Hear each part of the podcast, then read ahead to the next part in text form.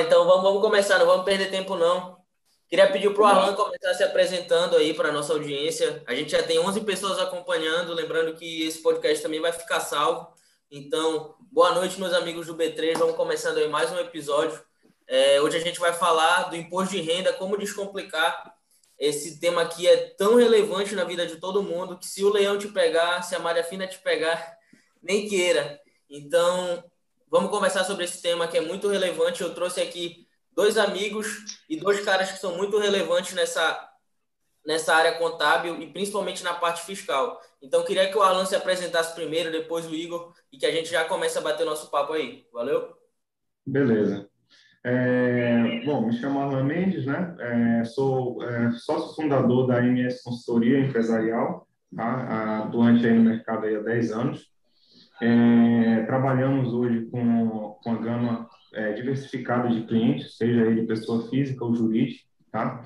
É, hoje meu escritório ele fica aqui na, na, aqui no bairro do Mar e voltando um pouquinho para minha pessoa, sou contador, tá? É, formado é, formado pela Faculdade Ideal e tenho hoje a, a especialização em gestão financeira, auditoria e controladoria e também tem especialização em gestão de tributos.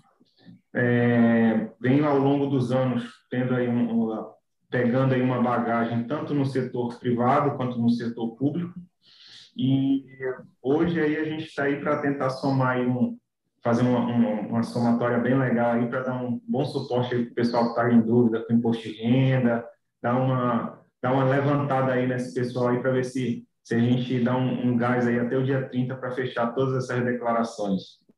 É verdade, a gente sabe que o brasileiro sempre deixa para a última hora, né? Eu mesmo ainda não fiz o meu, mas, mas vai dar certo, a gente vai conseguir desenrolar isso, se Deus quiser. Fala, Igor. Quem é o Opa, Igor? Boa noite. 30 segundos. Vamos lá. Para quem não me conhece, sou Igor Santos, sou contador, eu tenho 25 anos.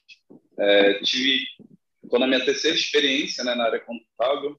Na primeira, eu passei por todos os níveis, onde eu fui de estagiário para coordenador da gestão fiscal, que foi na empresa Cunha Tavares, que é associada do Dia Brasil no estado do Amapá e Macapá. Em Macapá também eu fui sócio nominal da MQS Assessoria Contábil, de onde eu me cheguei em outubro do ano passado, quando eu aceitei um convite do Grupo RM, aqui em Belém, é onde eu trabalho atualmente, certo? Minha, as minhas experiências profissionais foram, na maioria das vezes, na, no departamento fiscal e contábil, né? Mas, assim, quando a gente é dono de escritório, a gente tem que ter um desenrolo em todos os departamentos, né? aprender um pouquinho de cada coisa. E é através disso aí que a gente vai tentar repassar algumas coisas aí para quem está acompanhando a gente. Show de bola, show de bola. Então a gente já começa com, a, com aquela pergunta que vocês já estão cansados de, de responder, mas para o cara que é leigo, que não sabe de nada, qual é o primeiro passo para organizar e fazer a sua declaração. Né? Uma pessoa física comum. Né? Vamos dizer que eu sou um autônomo e quero começar a, a, a fazer a minha declaração de imposto de renda. Que informações o cara deve levantar para, sei lá, repassar um contador, fazer por conta própria essa, essa declaração? Queria que começasse, Arlan, depois o Igor puxa o gancho aí com a gente. É, o pontapé inicial é ele verificar, primeiramente, se ele é é, é, obrigado a fazer a declaração do imposto de renda. Tá? Então, esse aí seria o primeiro ponto. Segundo ponto, é, ele fazer um levantamento de todos os recibos, já que ele é autônomo, de todos os recibos que ele, ele, fez, ele recebeu no ano calendário, no ano de 2020. Tá? Então, esse aí seria o primeiro passo. Segundo passo, é, ele sendo obrigado, aí ele vai atrás dos, dos recibos médicos, tá? É, planos de saúde, faculdade ou escola, se ele faça. É, se ele possui dependentes, ele tem que procurar também a questão, de, a questão documental do dependente, que seria, seria também relacionado ao, ao plano de saúde, é, faculdade, se ele for, é, ainda for menor, se ele, se ele ainda for dependente dele, tá? E os informes de rendimentos bancários, tá? Essa, a questão do informe de rendimento bancário, é muito importante para aquela pessoa que tem o hábito de guardar dinheiro em conta poupança, tá? Ou fazer aquelas aplicaçõezinhas que o gerente chega, olha, tem uma aplicaçãozinha aqui muito boa para você, você quer fazer, quer fazer aqui? Aí vai lá e faz, aí não chega, aí chega no três meses depois e fala, olha, preciso sacar aquela aquela aplicação lá que eu fiz. É, e o, o, nessa, nesse, nesse depósito e saque, ele vai ter a retenção do imposto de renda. Tá? Então, ele tendo a retenção do imposto de renda, ele já tem que declarar isso na declaração dele. Entendeu? Então, são, são coisas, é uma, uma, uma fase bem simples e objetiva. É, resumindo, identidade CPF, que é o básico para fazer o cadastro, é, os, os pagamentos relacionados à saúde, pagamentos relacionados à escolaridade tá? e previdência privada, e mais os informes de rendimentos. São esses os básicos da Primora. Tá? É, existem declarações que vão além disso, mas esse aí seria uma declaração mais básica. Tá? É, aí, aí, aí vem, retorno para uma pergunta. Arlan, é, eu não tenho, eu não sou, eu fico abaixo da declaração do imposto de renda em relação ao que eu recebi, mas eu fiz uma aplicação financeira e nessa aplicação financeira, e quando eu fui sacar, eu paguei, eu tive um imposto de renda retido. Eu preciso declarar? Preciso. Tá? Então, é, por mais que você não tenha alcançado o teto, mas você teve uma obrigatoriedade lá de declaração de imposto de renda pelo fato de ter sido retido lá atrás. Tá? Então, esse aí seria o perfil mais básico para fazer a declaração. Entendi. Igor, qual que é, qual que é esse, esse teto de, de receita tributável que o cara tem que ter para ele ser, ter a obrigatoriedade de declarar? Olha, o teto hoje, é, o mais comum é 28, 15, 557 e 70, né? Quem atingiu esse valor, está obrigado a declarar imposto de renda. Aí tem as outras regrinhas, quem tem aplicação na Bolsa, quem teve rendimento é, imóveis acima de 120 mil, e tem algumas outras regrinhas que a gente é, verifica na obrigatoriedade que consta lá na lei né, do imposto de renda, que ela, todo ano ela é atualizada. Né? Entendi. Entendi. E aí, o que, o que acontece caso o cara não declare o imposto de renda? Vamos dizer, ah, não fiz a minha declaração de 2019, eu faço normalmente de 2020? Assim, ah, só para a gente conceituar, né, o fato gerador ele é, é, ocorre o fato gerador num ano e ele é entregue no ano subsequente, né? Por exemplo, esse ano a gente está entregando a declaração do ano calendário 2020, né? E aí acontece o seguinte: como não é só a pessoa fez, faz a entrega, ou seja, todos os envolvidos eles fazem a entrega. Os bancos entregam obrigações acessórias com essas informações que eu fiz. Os, os empregadores entregam, certo? Um, o fisco ele já tem essa informação. Quando você declara, faz a sua declaração, você só vai é, dar um, um, um, prestar uma informação que ele já tem e ele vai confrontar para ver se realmente é verídica, né?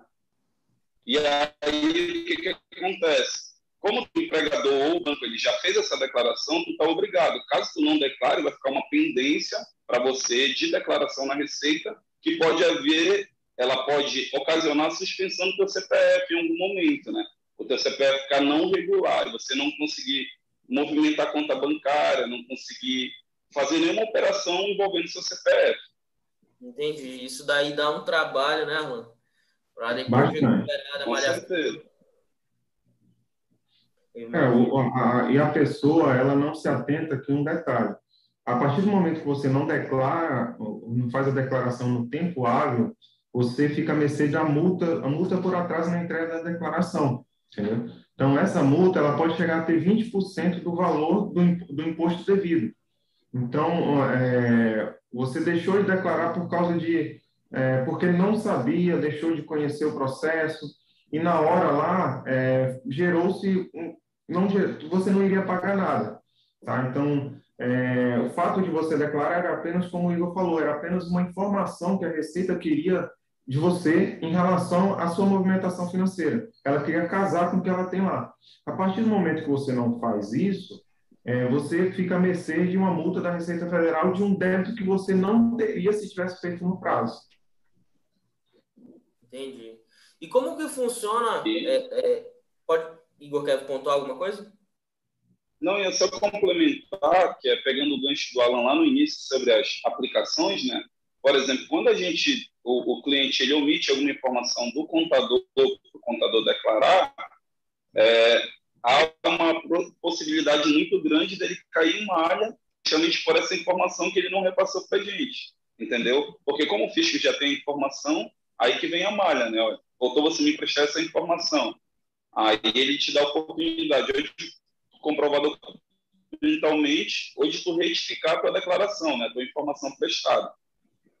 Entendi. É, o que eu percebo que acontece muito é que as pessoas têm medo do imposto de renda, né? têm medo de falar para a Receita é, é, quanto que elas receberam no ano anterior, quanto que elas é, é, evoluíram em termos de patrimônio. Por que, que isso acontece, Alan? Por que, que as pessoas têm medo do imposto? Porque na, a, o medo da pessoa é justamente ela tem medo de mostrar para a Receita que ela tem muito dinheiro. Ela fica com medo de declarar esse dinheiro e a Receita ir lá e cortar, cortar parte desse valor. Tá? É, é uma situação é seguinte: lá em 1900 antigamente, você é, pegava um formulário, ia lá e preenchia todo o valor que você recebia, todo o valor que você gastava e entregava na, no balcão da Receita. Tá?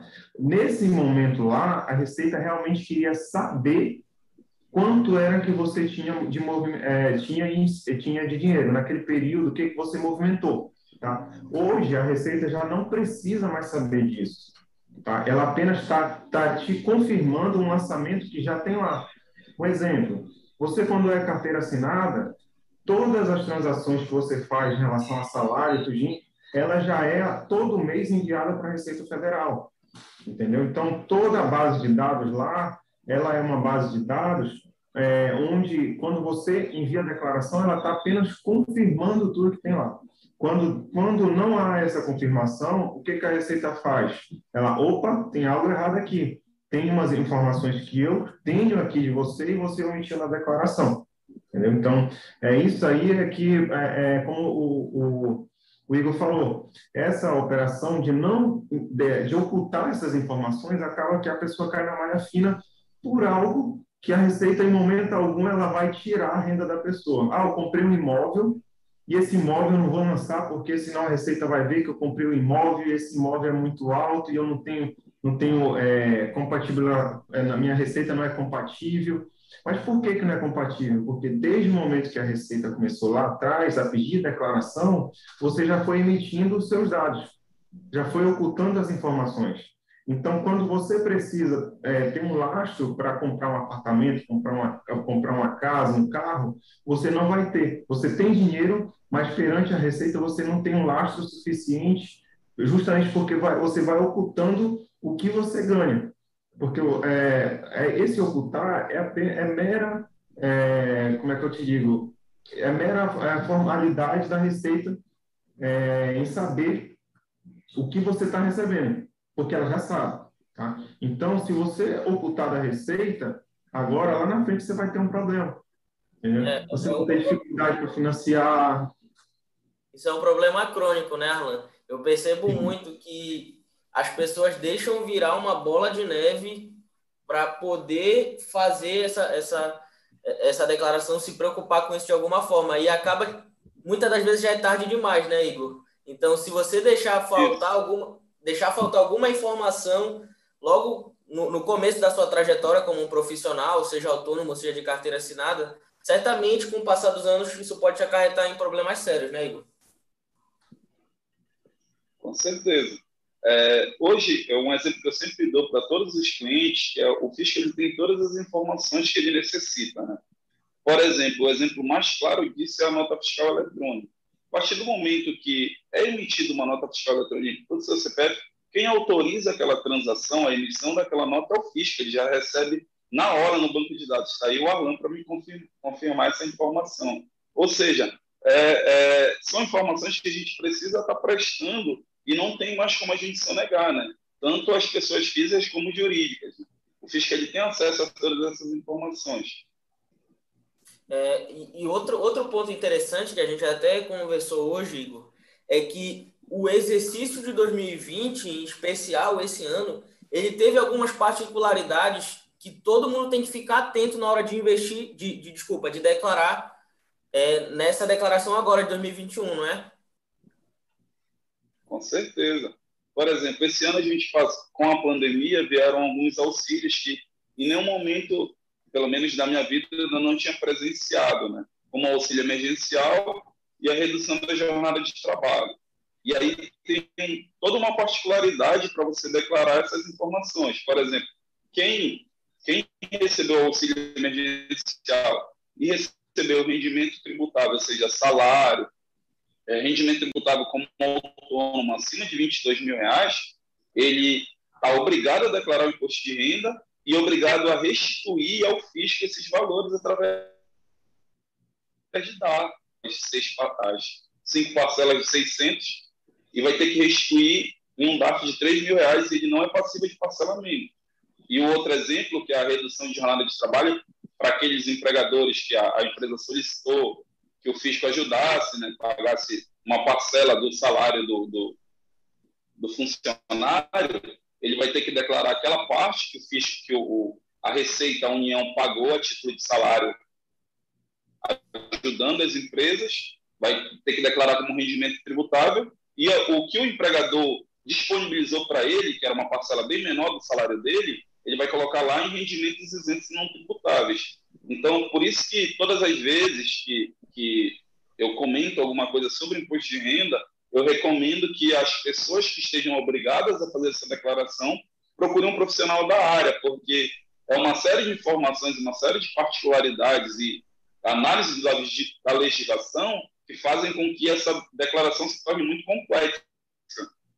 Certo?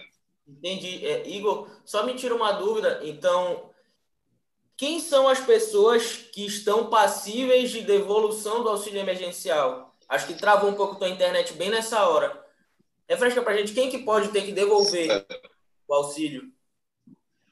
É, é, pessoas, é, empre, empregados, do, tanto do setor público como do privado, que receberam o, o auxílio emergencial e tiveram no ano calendário 2020 é, rendimentos tributáveis, ou seja, salário, é, prestação de serviço como autônomo, qualquer tipo de rendimento tributado voltado a uma atividade acima de 22,500, ele vai ter que, que restituir o fisco o valor do, do auxílio emergencial. Por exemplo, se, se uma pessoa que recebeu, vamos trabalhar com um exemplo básico aqui, marido e mulher, certo?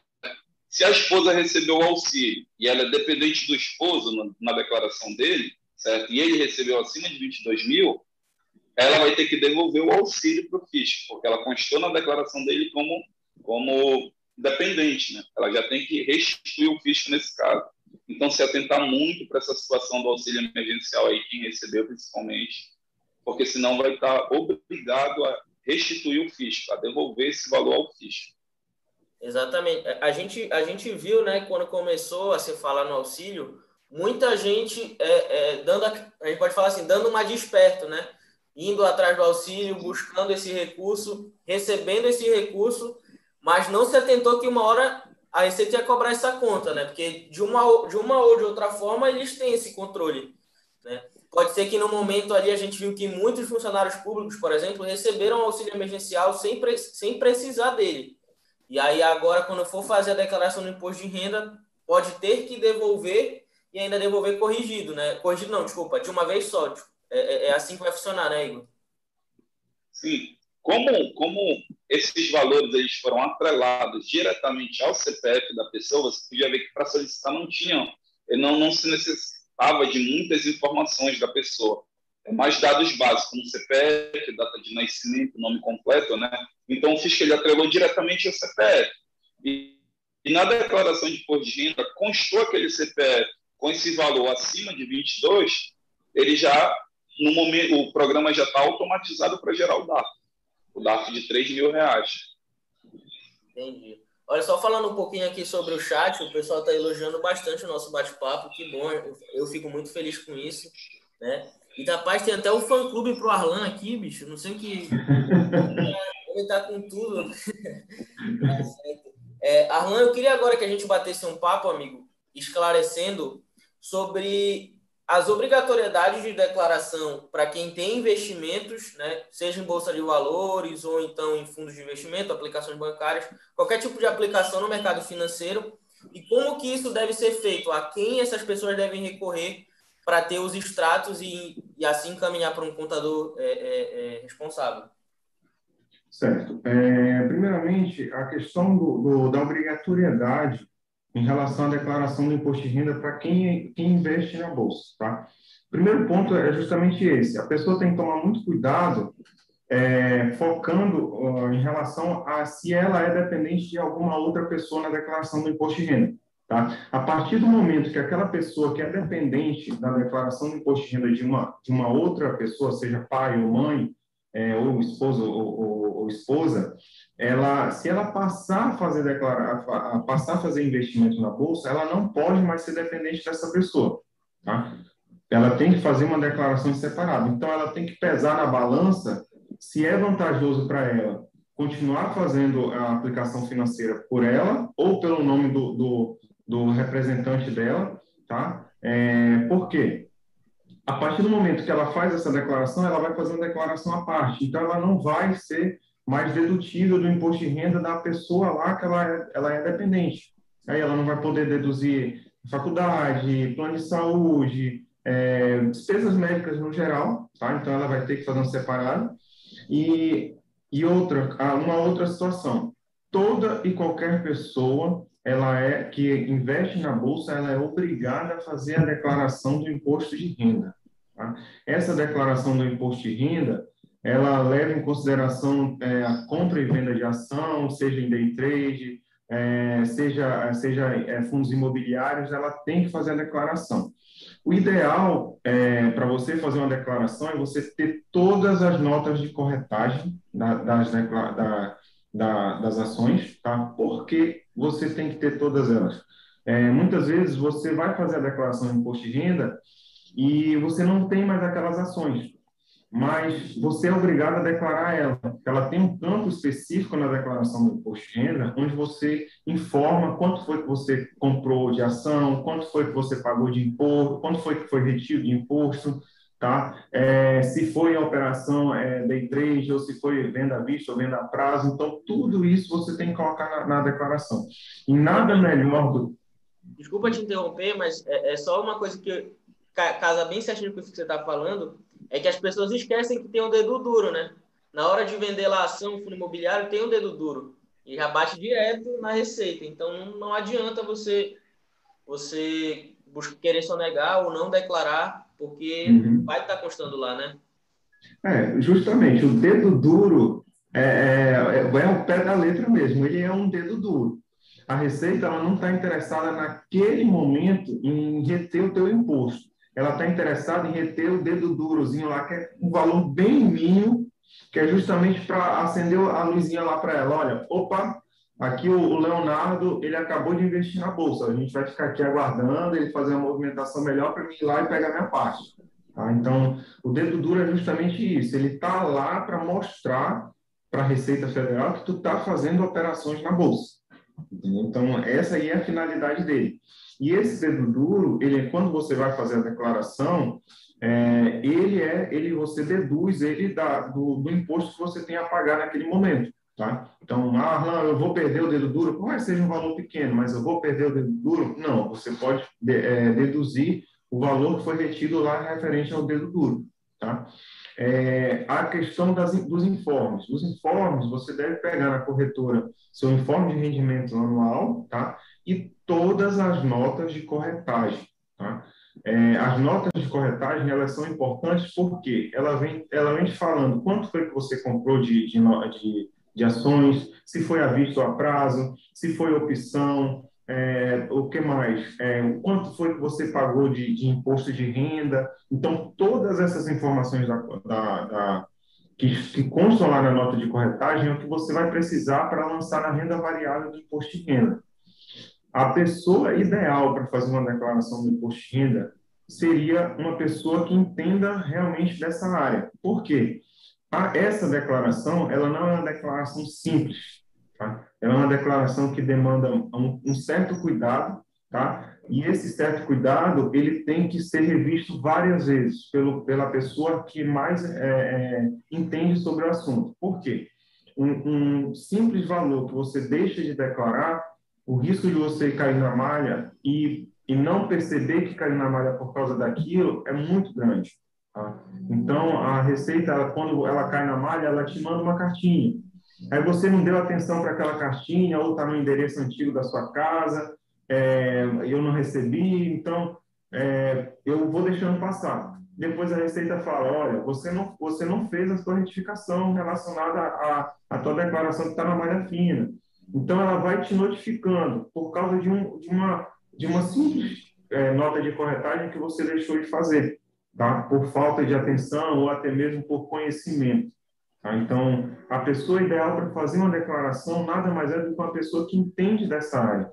Não, não dê para qualquer pessoa fazer, porque realmente é algo que vai te dar muito trabalho lá na frente se você não souber fazer. E olha, vou dizer, é chato demais fazer, viu? É muito chato. Sai muito mais barato pagar o computador, evitar dor de cabeça futura evitar dor de cabeça futura e não gastar o seu tempo, precioso tempo fazendo, porque é chato. É chato demais.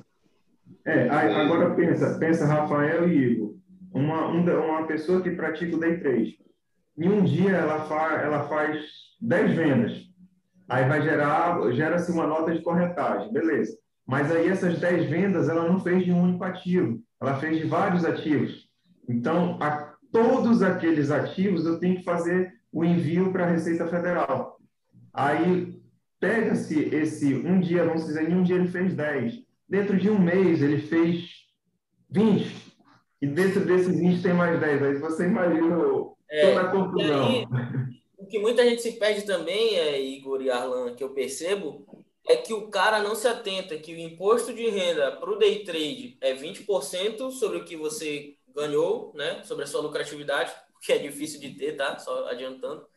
E sobre ir no swing trade ou vendas de um prazo um pouco maior, é 15%.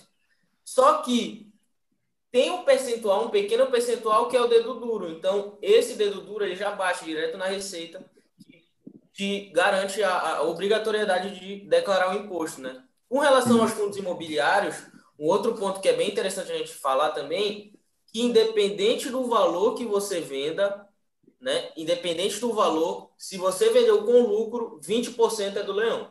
Direto, não tem nem o que pensar. Na, quando a gente fala de ações, é um pouco diferente. Você tem um, um, um capital de manobra de até 20 mil reais por mês para não pagar a sua DAF. 20 mil reais de volume de operações vendidas para que você não pague a DAF, né? não, não, não, não pague o leão. Isso não quer dizer que você não tem que declarar. A declaração é obrigatória. Mas pagar é só se você vender com lucro acima de 20 mil reais por mês. Isso para operações com ações. Né? Eu queria levantar a bola aqui para o Igor, para a gente falar de um tema também que é muito importante, é, é, até que tem muita gente que está acompanhando a, é, é, aqui a live com a gente, que são profissionais autônomos. De que forma o profissional autônomo ele pode dar eficiência para a declaração do imposto dele e que informações ele tem que buscar para fazer essa declaração toda certinha? É, vou dar um exemplo de duas profissões que, que elas trabalham muito por, por serem profissionais liberais, elas trabalham muito como autônomos, né? E recebem muitos valores. Eu vou citar os médicos e os dentistas, os cirurgiões dentistas, certo? É, esses profissionais, eles recebem muitos recursos de maneira autônoma, na sua conta corrente pessoa física e tudo mais, para ele facilitar o, o, o, esse, essa composição da renda dele, o que, que, ele deve fazer? Ele tem a opção de, de fazer uma entrega mensal, que é via Carnê-Leão. O Carnê-Leão nada mais é que é uma, uma declaração onde tu vai informar todos os teus rendimentos e os teus pagamentos. E esse arquivo, e todos os meses tu transmite esse arquivo para a Receita Federal, né? E vai estar tá lá se você quer recolher, se deu algum valor a pagar para você e tudo mais. No final de conta, ao final do mês, né, fez a declaração, ele ou ele te gera uma data ou ele te gera lá diz que tu tem saldo é, em, em um saldo positivo lá, certo? Aí, beleza. Quando tu chega na declaração de imposto de renda da pessoa física desses profissionais, certo? Você pode você importa esses arquivos e o, o, o, programa da entrega da declaração do ano, ele separa, né? ele traz só o que é necessário. Porque algumas despesas que tu entrega no carnê-leão, elas não são dedutíveis para imposto de renda, né? Mas aí tu consegue compor a tua renda mensalmente para tu chegar na tua declaração e prestar uma informação correta ao fisco. Entendi. Então, o carnê-leão é a melhor opção para quem é autônomo. Isso. Entendi. Para quem é, é, é, Leonardo, do, por exemplo, dentista, o carnê-leão é uma maravilha. Dentista pessoa física. Por quê? Ele tem um alto custo com o material dele. Entendeu? Então, esse alto custo com o material dele, que ele aplica lá no, no, no trabalho dele, ele deduz do, do, do, do, imposto que ele teria a pagar, a base de cálculo. Então, para ele é uma maravilha. Entendeu? É o pulo do gato para o dentista que, que busca não pagar, pa, não, reduzir a carga tributária em relação ao que ele recebe. Tá? Não, isso aí não é algo é, ilegal, é totalmente legal e dentro da lei. Entendeu? É apenas que é, alguns, alguns é, profissionais eles não fazem isso, não tem essa, essa, essa, essa situação de fazer o livro caixa, fazer tudo direitinho, para que lá na frente ele não tenha um imposto muito alto a pagar. Entendeu? Então, é primordial que ele faça justamente isso. Ele faça o livro caixa, tudo organizado, faça o envio, tudo certinho, para que justamente facilite a vida dele lá perante o fisco no final do ano. Entendi, perfeito. Perfeito. É, só complementando, Leonardo, para aquele, aqueles autônomos mais informal, assim, por exemplo, um dono de uma lanchonete, um dono de alguma coisa, uma pessoa que trabalha com venda de roupa, por exemplo, uma pessoa física compra e revende roupas, e às vezes passa no cartão, o recomendado é que ela controle, né, tire o status do cartão, verifique tudo que foi realmente dessa operação e componha, faça a soma, né, para declarar esses valores, porque são rendimentos tributáveis, né? Por exemplo, da operação da lanchonete. Eu tenho uma lanchonete, lá não tenho, lá não tenho pessoa física, eu tenho um delivery básico em casa. Eu mesmo faço, produzo, entendeu? E faço as entregas. Então, essas pessoas, principalmente que trabalham com, com, com essa operações com cartões de crédito, de débito, elas têm que se atentar muito, porque esses valores eles têm que ser ofertados para tributação para o fisco, né? Uhum. É, isso é bem importante, é bem importante. E outra coisa que eu, que eu fiquei na dúvida, Igor, porque eu vejo muitos amigos que são autônomos, médicos, dentistas, até mesmo advogados, é, eles optam por buscar um CNPJ para entrar muitas vezes como contratados em certos serviços. E de que forma isso é inteligente, falando em termos fiscais? É, porque assim, é, existem regimes tributários para tu apurar o teu imposto na pessoa jurídica. Então, os mais comuns, Simples Nacional, lucro presumido e lucro real. Vou conceituar, fazer um breve conceito para você entender. No Simples Nacional, você paga um, um, é um regime unificado onde você recolhe todos os tributos em um único documento, que é o DAS, certo? E os percentuais são bem reduzidos, só que eu tenho que cumprir uma série de exigências para tu optar por esse regime, certo? O lucro presumido, como o próprio nome já diz, o fisco ele vai presumir um lucro para você sobre o teu faturamento. Por exemplo, a, a pessoa jurídica que emite nota, que presta serviço, ela vai ter o faturamento dela, né? Então, ele vai presumir um lucro, ou seja, para serviço, 32% ele, o fisco entende que a parcela que tu tem que ofertar como lucro para tributação. E aí, aplica os percentuais. E no lucro real, como o próprio nome já diz, tu só paga em cima do verdadeiro lucro. Se a empresa teve lucro, paga o imposto. Se não teve, não paga. Aí, por que, que as pessoas muitas vezes optam por ter, é, é, optam pela pessoa jurídica para que, que a, é, a, carga tributária seja menor? Porque na pessoa física, a carga tributária ela pode chegar, a título de imposto de renda pessoa, física, ela pode chegar a 27,5%. E na pessoa jurídica, é, com todos os adicionais e tudo mais, a alíquota é de 15%, a, a, em regra geral, e você paga o adicional se em cima de uma regra lá, se a parcela ultrapassar 60 mil, aí você paga 10% sobre a diferença, mas em, comparando as cargas tributárias, a da pessoa jurídica, ela muitas vezes chega a ser menor do que da pessoa física, entendeu? E aí fica mais interessante, porque também na pessoa jurídica, a gente tem alguns benefícios, algumas exceções que pode se buscar, ou seja, formas lícitas de economia tributária, né? E aí você consegue uma redução tributária, né? Percentuais menores, essas situações. Isso é muito importante, muito importante mesmo. Eu costumo dizer, é, é, Igor e Arlan, que as pessoas elas só fazem negócio com dois tipos de pessoas.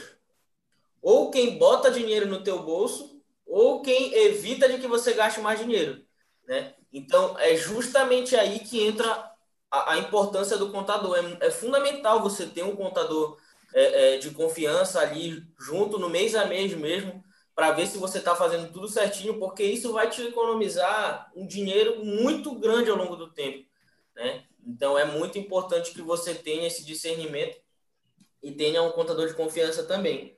O Daniel é... mandou, uma, o Daniel mandou uma pergunta aqui para a gente, eu vou tentar interpretar ela aqui rapidinho.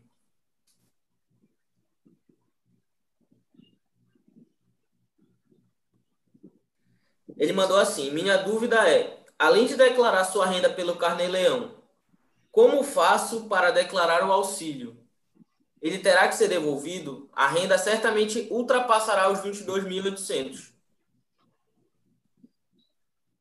No caso, o auxílio, vai, quando ele efetuar a declaração de de renda dele, ele vai incluir lá como rendimento tributável, conforme é, é, manda as orientações da Receita Federal. Quem tiver dúvidas sobre imposto de renda, tem até uma dica para dar para o pessoal. Pode entrar no site da Receita Federal, pesquisar no Google mesmo, perguntas e respostas declaração de imposto de renda. Aí dá o enter que você vai localizar lá um perguntas e respostas. E tem uma série de perguntas e respostas lá no próprio site da Receita com embasamento legal que ele vai te dizer como você deve proceder no, no, nesses casos aí, certo? No caso, nesse caso específico do Daniel, é, como a renda dele ultrapassou os 22,500, provavelmente, muito provável, ele vai ter que restituir o fisco, devolver o valor do auxílio emergencial através de DAF. E só lembrando, esse DAF, desse valor, ele não é passível de parcelamento. Quem recebeu indevidamente o, o auxílio emergencial, ele vai ter que restituir esse valor para o fisco integral em uma única parcela. Daí é bem preocupante, né? É, é, e na, e no, no ponto de que ele incluiu aqui também, né? que tem um MEI, porém não foi movimentado, CNPJ, mas tem filhos e a esposa também recebeu o auxílio. Então, pelo que eu entendi do nosso bate-papo, se a esposa era dependente também, muito provável ela vai ter que restituir também, não é isso? Sim. Se ela constar na declaração dele como dependente, né? porque as declarações elas podem ser separadas, né? É, como o Arlan comentou lá do caso da pessoa que investe na bolsa, o filho que depende do pai e ele investe na bolsa, ele tem que ter a, a paralela dele. Da, da, mesma forma, a esposa pode ter uma, uma declaração paralela do esposo, o filho do pai e assim sucessivamente.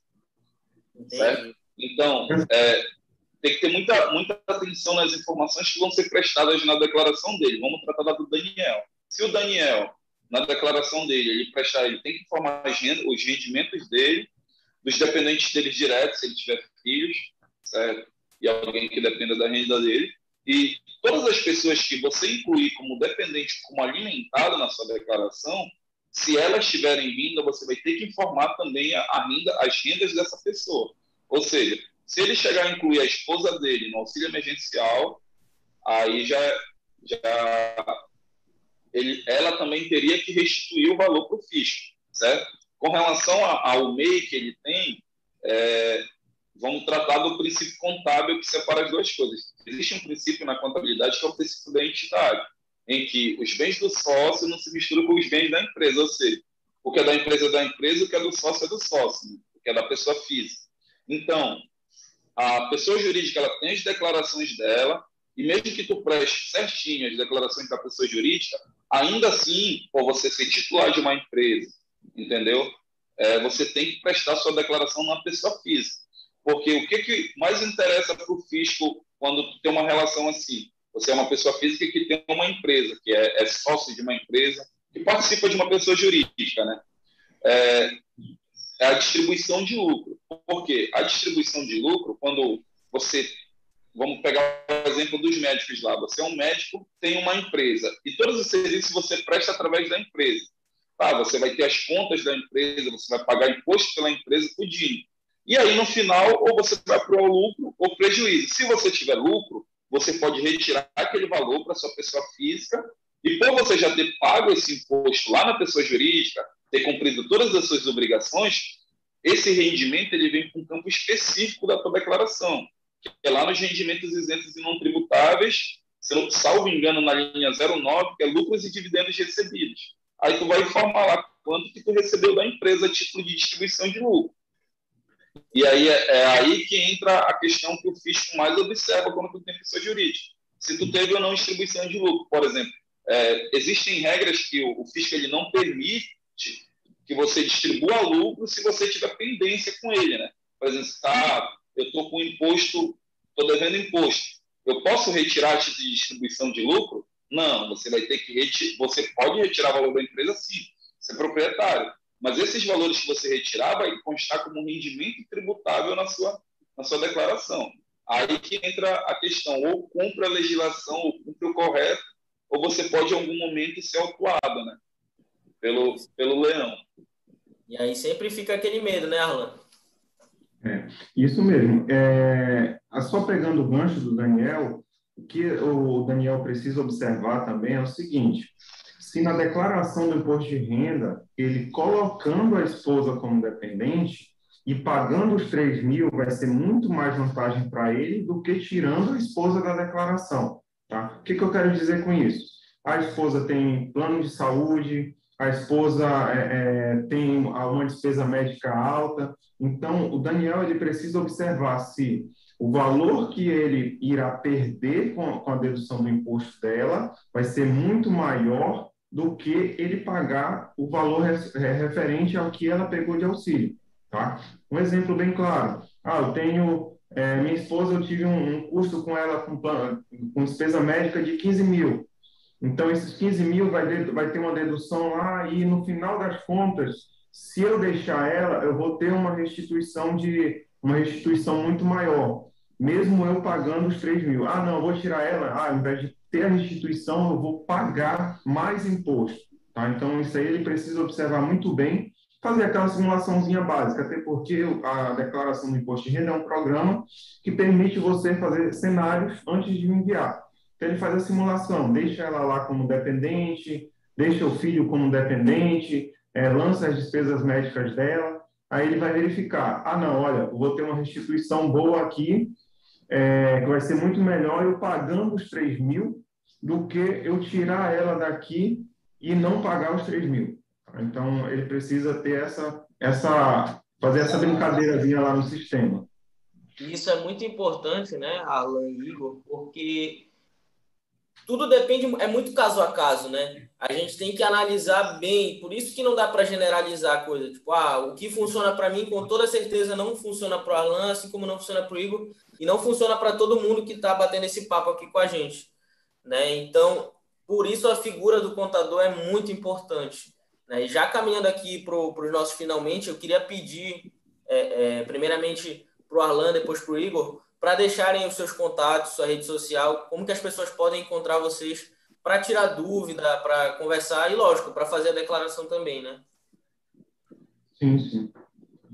Como eu iniciei, eu vou deixar para o Igor finalizar agora. Iniciar. É, é assim, o, o, o Igor... Igor? Oi. Tanto o Igor quanto eu somos profissionais da área da contabilidade e eu acredito que a melhor pessoa para fazer o imposto de renda do, de, dos contribuintes sejam os contadores. Por conhecerem, é, são, são estudiosos e é, é, são, são pessoas que realmente estão aí para justamente destrinchar todo é, a declaração do imposto de renda para fazer da melhor forma possível. É, se eu estiver falando alguma mentira aí, Igor, me, me corta, viu? Não, pode, pode continuar. Então, é, realmente, é, hoje nós estamos num patamar onde a tecnologia está aí, o Google está aí, que é o, o, nosso dicionário de braço, que antes era aquele bem grossinho, bem bonitinho lá da, do tempo de escola, mas o Google está aí para substituir e tirar muitas dúvidas, tá? Mas é muitas vezes no Google eles têm, eles possuem umas ferramentas, possuem pesquisas que são verdadeiras, mas também possuem é, pesquisas falsas, tá? Então a gente tem que ter muito cuidado em relação a isso, é, para que a gente não caia na, na numa pesquisa onde a gente, ao invés da gente ter uma, um, um, benefício, a gente vai ter um malefício, tá? Então era só isso que eu queria comentar antes do Igor passar a palavra para o meu amigo. É, eu, para corroborar com o que o, o Arlan estava falando, isso é muito verdade, né? E eu sou um cara que eu procuro sempre estar tá incentivando também outras pessoas, né? E você que está obrigado a fazer essa declaração de imposto de se você tem um amigo, um conhecido, um parente que é bacharel em contábil, que é contador, dá essa oportunidade para a pessoa para ela fazer a sua declaração, porque ela, com certeza, ela, ela pode estar um pouco à frente de uma pessoa que, que não estudou contabilidade, que não tem o, o é, essa rotina de estudar para fazer determinado determinada demanda, né? Então pense nas pessoas e, e, e faça dessa maneira. Bom, para quem quiser fazer essa declaração, quiser uma assessoria, quiser consultoria é, com esse contador, eu sou especialista na área tributária, não sei se eu falei logo no começo, é, tenho experiência tanto com pessoa física quanto com pessoa jurídica, parte de licitação. Então, para quem quiser me localizar, o meu Instagram é o, o arroba 10 Igor Santos, certo? É, o meu telefone celular, o meu WhatsApp é o 983443811. E o meu e-mail é o 09igorsantos.gmail.com. Você pode estar entrando em contato comigo, eu respondo rapidinho e a gente está aí para ajudar, para tirar as dúvidas, para somar mesmo, tanto com as pessoas físicas quanto com as pessoas jurídicas. Certo? Eu passo a bola aí por aproveitar para agradecer a oportunidade aí pro, do, que o Leonardo deu, me deu, né, estar aqui é, mostrando um pouco do, dos meus conhecimentos, passando um pouco da minha experiência com o pessoal aí, divulgando meu trabalho, dizer que foi uma honra estar com ele, também estar com o Arlan, que é, ainda não não conheço pessoalmente, mas já percebi o, o, grande profissional que ele é. É um profissional de um nível técnico muito elevado. Parabéns pelo escritório. E é isso. Tá? Muito obrigado, Leonardo. Muito obrigado, Arlan. Show, show demais. É, eu queria, eu que agradeço, né, todo mundo que está que tá acompanhando a gente e também por ter presenças tão ilustres aqui de caras tão bons, né? O Alan é um, é um parceiro que eu tenho a gente já trabalha tem um tempinho junto fazendo essa assessoria financeira e contábil, que é muito importante, principalmente para quem trabalha na parte de investimentos. Né? Então, são duas áreas que caminham juntas e, como o Igor falou, contabilidade é para contador, não tem jeito. Então, não dê uma, não dê uma de leso, vamos dizer assim, não vá atrás de fazer seu imposto de renda sozinho, porque vai dar errado, você vai esquecer alguma coisa e lá na frente você vai ter problemas futuros. Eu queria também é, pedir para todo mundo que está acompanhando aí para se inscrever no canal, para dar um like aí nessa, nessa live que a gente está fazendo. Teve muitos problemas no começo, a gente sabe, deu uma atrasadinha aí, mas acabou que deu certo, graças a Deus. Queria dar alguns recados aqui, principalmente para o Igor, o pessoal aqui elogiando muito ele como contador, mas no futebol acho que deixa a desejar. Certamente a gente vai fazer um, um, um, um futebol aí do, do, pessoal, dos convidados do B3 também para ter essa resenha. O Matheus disse que sentiu falta da breja, mas meu amigo, hoje ainda é terça-feira, não tem como. Não, tem é, não dá ainda. O B da breja não dá hoje, mas podcast sexta-feira, certamente é, é, vai ter uma geladinha aí para a gente molhar a garganta. Então, meus amigos, muito obrigado. Muito obrigado a todos que nos acompanharam também. Espero que tenha sido de grande valia. É, e amanhã esse podcast já vai estar disponível em todas as plataformas, tá? Google Podcast, podcast da, da, da, do iPhone, Spotify, por aí vai. Então, meus amigos, muito obrigado pelo tempo de vocês, Arlan e Igor. E muito sucesso aí. E galera, vamos declarar o imposto, porque é só até o final do mês, não é isso, Igor? Isso. É dia 30 do 4 apenas. É isso aí, galera. Muito obrigado, obrigado mesmo. Até mais.